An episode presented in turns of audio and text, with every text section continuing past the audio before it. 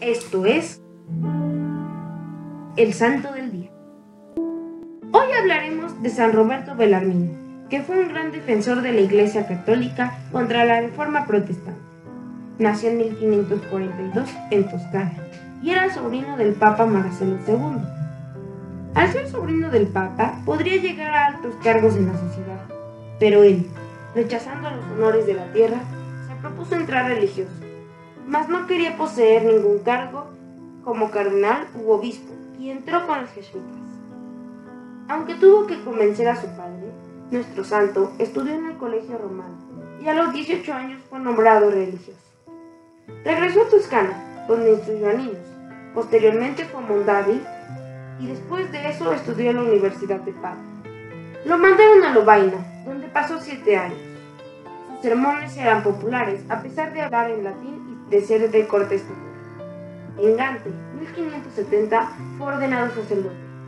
En 1576 estaba de nuevo en Italia, donde escribió una serie de libros llamados Las Controversias, donde explica la posición católica ante los errores protestantes.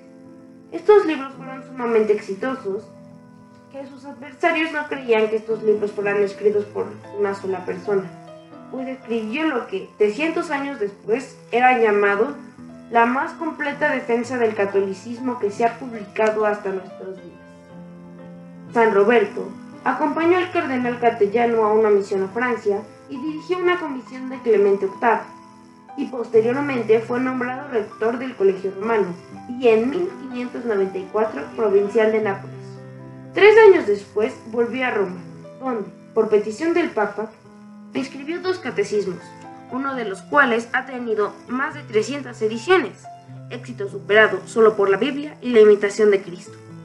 San Roberto fue nombrado cardenal incluso contra sus deseos y llegó a ser el único cardenal jesuita de su tiempo.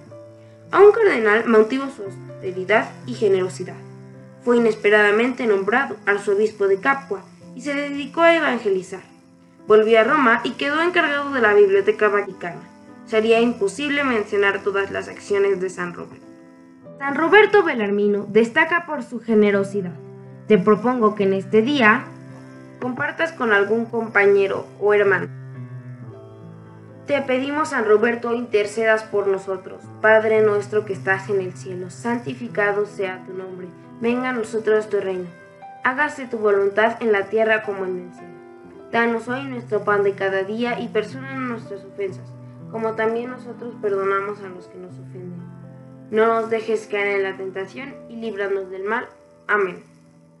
Servidores Amoris Christi, Movimiento Amoris Mater, haz todo con amor.